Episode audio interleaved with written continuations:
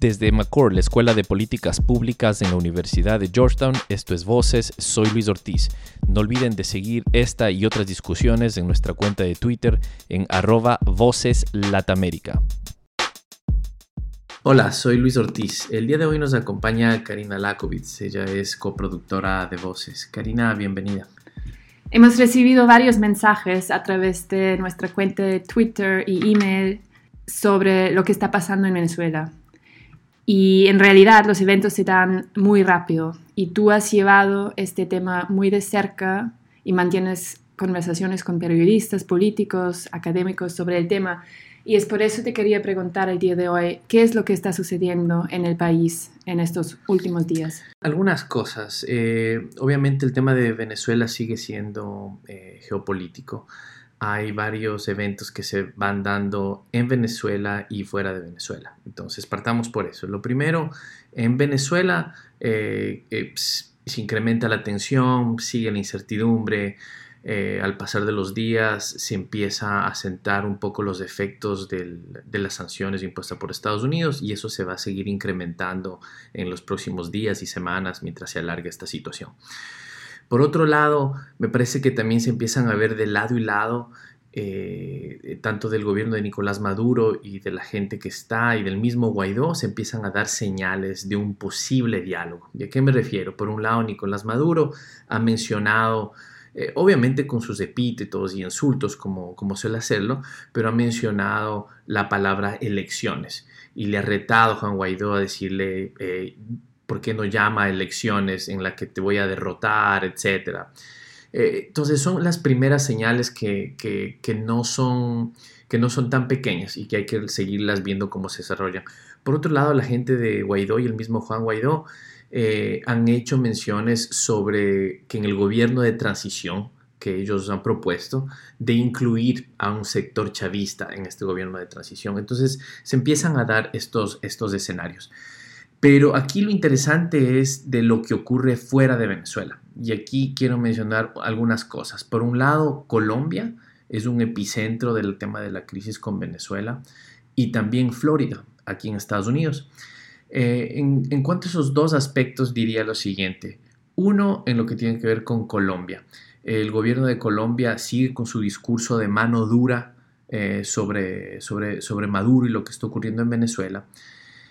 Y, ellos han optado, junto con Estados Unidos, por plantear este tema de la ayuda humanitaria como un instrumento político para promover un cambio de régimen. Eh, y digo esto porque ha habido claramente las Naciones Unidas y otras instituciones como la Cruz Roja, la organización Caritas, organización eh, filantrópica de, la Iglesia Católica, ellos se han negado en, formar parte de la distribución de esta ayuda humanitaria porque se está politizando eh, eh, el tema de la, ayuda humanitaria. Ellos han dicho, lo podemos nosotros hacer, eh, ayudar a distribuir la ayuda humanitaria que tanto se necesita en Venezuela, que es una realidad, pero siempre y cuando no se politice el tema.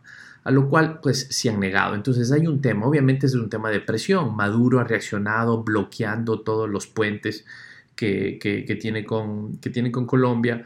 Ah, nos acaban de llegar noticias hoy, 20 eh, de febrero, el gobierno de Maduro pone en revisión las relaciones con Curazao, corta todos los vuelos que vengan de Curazao, porque hay tres centros de acopio para ayuda humanitaria. En Colombia, en Cúcuta, en Curazao, que es en el Caribe, y en una ciudad en Brasil que todavía está por verse cómo se va a ingresar. Hay un punto interesante eh, en eh, lo que ha dicho Colombia en su defensa para, para el uso de la ayuda humanitaria como una herramienta política para el cambio de régimen. Ellos dicen, bueno, la ayuda humanitaria tienen que canalizarla a los venezolanos, tienen que ingresarla los venezolanos, tienen que distribuirla los venezolanos y las autoridades venezolanas. Ahora, para ellos autoridades son obviamente Juan Guaidó, pues el presidente encargado quien reconocen tanto eh, Estados Unidos como un sinnúmero de países en la región y el mundo. Entonces, eh, eh, eso es un tema. Un tema folclórico también quizá es, y que es insólito. El billonario inglés Richard Branson ha anunciado un concierto musical justamente en Cúcuta, en la frontera con, con Venezuela, en el que hay varios artistas latinoamericanos que irán a a, dar un show y todo pues se recaudará fondos para la ayuda humanitaria con Venezuela. Obviamente, como era de esperarse, el gobierno de Maduro pues también ha anunciado un, un, concierto del lado venezolano, obviamente, con la frontera con Colombia, y ha desplegado una serie, un, sinnúmero de médicos y de, y de, medicinas, de medicamentos y de alimentos en estos clubs que son unas cajas en las que distribuyen eh, eh, comida. Eh, eh, bueno, e-, eso, es, algo insólito que se está dando, ¿no? Entonces, eso es lo que se ha hablado eh, mucho en estos días. Ahora, de aquí, más allá de los conciertos y todo lo que pueda darse, aquí hay que ponerle eh, atención a, la fecha de febrero 23, que ha sido la fecha límite que ha dado Estados Unidos y mucha parte de la comunidad internacional para que Nicolás Maduro permita la entrada de la ayuda humanitaria. Ese día todavía es incierto cómo se va a hacer. Obviamente no es fácil porque la ayuda humanitaria la pregunta es quién la va a distribuir, quién la va a ingresar, quién la va a cuidar. Entonces, este realmente es una prueba, sin duda, para el sector militar, para todos los militares venezolanos. Por un lado, tienen la presión de defender al gobierno de Nicolás Maduro, pero por otro lado también tienen una presión grande de poder permitir y cuidar, resguardar la ayuda humanitaria que realmente tanto la necesita, la necesita eh, Venezuela. Y ahí, hay un tema que hay que, que hay que, que hay que seguir mencionándolo y es Nicolás Maduro, estas son las ironías y las contradicciones de su gobierno. Eh, ellos siguen negando que existe una crisis humanitaria.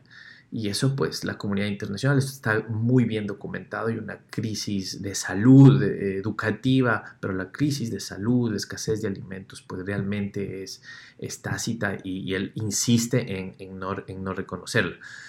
Em, por otro lado, eh, ¿por qué mencioné Florida como uno de los epicentros que se ha dado?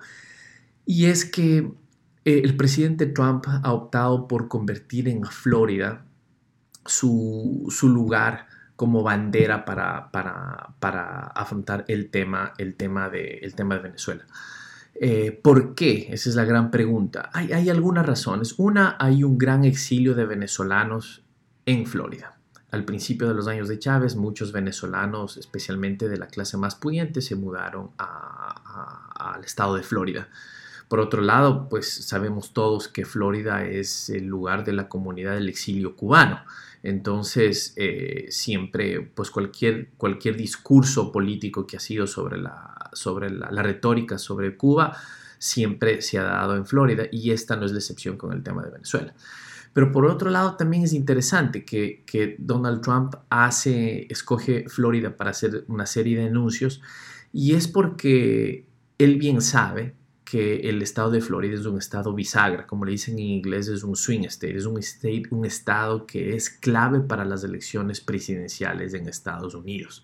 Entonces, aquí hay unos dos temas que son muy interesantes. El uno es eh, la Casa Blanca, es decir, Trump está tratando, está tratando de, de conseguir más votos a través de su discurso contra Venezuela, está tratando de conseguir más votos en Florida, donde que el discurso anticastrista, antichavista, anticomunista, etcétera, eh, cala mucho con, la, con, la, población en el estado de Florida. Pero por otro lado también tiene que, tiene que tomar en cuenta lo siguiente, que puede ser, que puede jugar en contra de él. Eh, después de lo ocurrido con el último huracán en, en, Puerto Rico, hubo mucho, mucha población puertorriqueña que se mudó hacia, hacia, hacia Florida. El nivel de aprobación de los puertorriqueños eh, hacia, hacia, Donald Trump es, bajísima. Y muchísimos, son miles de puertorriqueños que, se han mudado al, al, estado de Florida y ellos una vez que declaran la residencia en un estado, ellos pueden participar en las elecciones. Entonces, en un estado en que las cosas pueden ser tan disputadas en las próximas elecciones del 2020, pues cada voto va a contar. Entonces, claramente Donald Trump ha empezado a hacer campaña en Florida. Y, aquí el resumen de esto es que Donald Trump, la Casa Blanca, ve a Venezuela desde la óptica electoral de la que se viene en el, 2000, en el, en el 2020. En cuanto a los otros países y su relación frente al, a la crisis, los países en la región, pero también la Unión Europea. Eh, sí, ahí hay, eh, en cuanto a la Unión Europea, pues ellos son los que han propuesto algo que, que al pasar de los días, al principio es eh, algo que no resonaba mucho, pero al pasar los días, eh, ha estado tomando cuerpo. Eh, la Unión Europea ha propuesto la formación de un grupo internacional de contacto, que realmente antes no se sabía realmente cómo se iba a conformar y qué iba a ser. Pero se han lanzado ya los, los, términos de referencia. Ha habido una reunión a la que asistieron Federica Mogherini, que es la vocera de los asuntos exteriores de la, de la Unión Europea. Ella estuvo en Montevideo e inclusive consiguió el, el, apoyo de Uruguay, quien al principio no estaba, no estaba de acuerdo. Em, y ellos proponen es establecer un, establecer un, un, ambiente para que exista un cambio hacia la democracia a través de tener elecciones democráticas y libres en Venezuela. Es interesante, ellos no han mencionado la palabra diálogo para que no, para que no exista ninguna distorsión con aquellos que dicen no más diálogo con Maduro obviamente en la realidad, en la praxis, tú tienes que dialogar si quieres, si quieres hacer lo que, ellos, lo que ellos tienen como objetivo, que es promover y tener un campo apto para tener elecciones democráticas y libres. Entonces, ellos han anunciado, han anunciado que en los próximos días la misma Federica Mogherini estaría yendo a Caracas. ¿Con quién va a hablar? Eso es una incógnita. Difícilmente creo yo que ella se vaya a tomar una fotografía con Nicolás Maduro. Quizá a él, obviamente le conviene, le conviene aquello, eh, pero yo dudo que ella vaya a aceptar conversar bilateralmente directamente con Nicolás Maduro. Seguramente conversará con, con, gente del grupo de Nicolás Maduro y tendrá que hablar con la gente de Juan Guaidó para empezar a buscarle una salida, una salida a esto. Entonces es un tema que hay que tenerle, que hay que ponerle atención. Hay, hay creo que hay expectativas, no, no, no quisiera decirte altas ni bajas, realmente hay una historia aquí de de que todo intento de diálogo nunca ha dado resultado. Eh, por eso ellos no ponen la palabra de diálogo, pero definitivamente ella va, no va a tomarse fotos en, los parques, va a tener que dialogar con ellos. Por otro lado, tienes tú a los países latinoamericanos que la gran mayoría está subido en el discurso de Colombia y Estados Unidos, que es un discurso de mano dura, eh, del todo nada, eh, el cese de usurpación, gobierno de transición, elecciones libres, que son los tres objetivos que ha plantado Guaidó, le reconocen al gobierno de Guaidó. Eh, ahí tienes tú a, Brasil, tienes a Argentina, tienes a Chile, que uno más o menos, todos participan, todos participan de este discurso, pero definitivamente eh, es el gobierno de, Iván Duque de Colombia quien, quien lidera esto en la región. Costa Rica, países como Costa Rica, Uruguay, Ecuador, están formando parte de este grupo internacional de contacto junto con la Unión Europea. Y aquí lo que quizás también es interesante es mencionar lo solo que se ha quedado México. México al principio planteó, una, planteó un diálogo sin condiciones, pero en esto solamente al principio lo apoyó Uruguay, el cual eh, terminó sumándose a la propuesta de la Unión Europea de, de formar este grupo internacional de contacto. Eh, lo, que nos, lo que nos hace pensar que aquí México se ha quedado solo. Por otro lado, creo que ellos perciben eso y no lo persiguen de manera proactiva tampoco. No le ves tú al canciller mexicano viajando por toda Latinoamérica, viniendo a Estados Unidos, oyendo inclusive a Venezuela. Ellos parece que han optado por ver los toros de lejos, lejos como, como, como suelen decir. Entonces, ahí hay una... Eh, eso es interesante porque México podría tener un rol muy fuerte, podría promover cualquiera sea que sea la opción que ellos hayan optado, pero pero realmente no han ejercido eh, el, músculo que podrían hacerlo. ¿Qué es lo que deberíamos poner atención en los próximos días? Ah, yo creo que uno es importante lo que, lo que vaya a ocurrir en febrero 23. Yo creo que todos los ojos están puestos en, Colombia y en febrero 23, porque Colombia va a ser el, punto de entrada principal de la, de la supuesta ayuda humanitaria. Entonces, y la fecha límite es, es, febrero 23, entonces hay que ver qué, qué sucede. Como, como, comenté, el gobierno de Maduro ha bloqueado con, con tanquetas, con contenedores llenos de agua, ha bloqueado todos los puentes. Eh, entonces habrá que ver cómo, cómo, cuál es el desenlace de esto, cómo se hace físicamente, cómo entregas, cómo ingresas esta ayuda humanitaria. Hay un tema que me olvidé decir y es importante también mencionarlo. El gobierno de Maduro no es que no ha recibido ayuda humanitaria. Él ha recibido antes, en noviembre y diciembre, él recibió más de 9 millones de dólares en ayuda humanitaria de parte de las Naciones Unidas, ha recibido ayuda humanitaria de la comunidad europea a través de varias ONGs.